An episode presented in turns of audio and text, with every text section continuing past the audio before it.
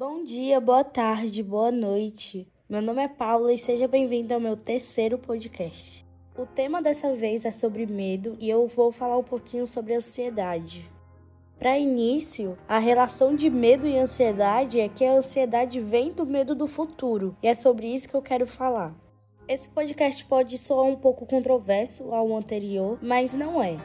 A minha ambição pelo meu futuro me fez desenvolver medos também. Igual quando eu falei no outro podcast, eu sei e não sei o que esperar do meu futuro. Eu sei que se estiver vivendo o presente sem estar com a cabeça no futuro, não sofrerá por medo, mas é possível realizar nossas ações no presente sem estar pensando no futuro?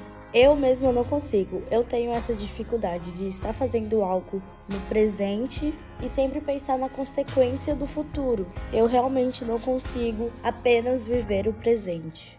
Então, dessa forma, eu desenvolvi a ansiedade e ela me trouxe vários questionamentos sobre meu futuro.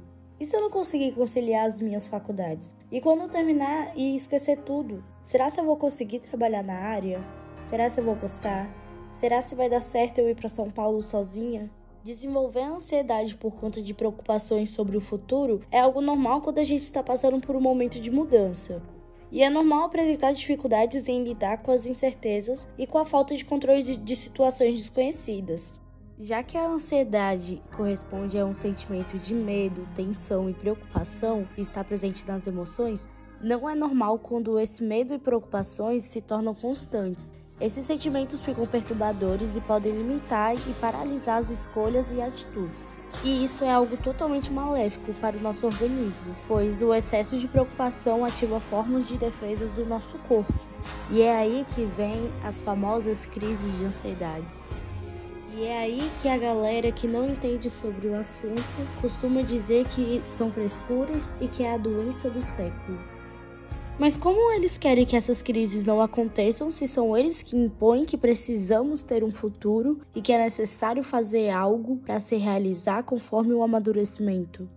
Para uns pode parecer fraqueza, besteira, não sei. Mas é isso que a pressão faz com uma pessoa que está se adaptando a uma mudança.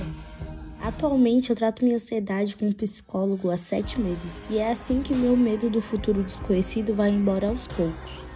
É sempre um processo e devemos equilibrar nossos pensamentos e nos entender. E é isso, esse foi meu podcast sobre o tema medo e espero que vocês tenham gostado. Tchau, tchau!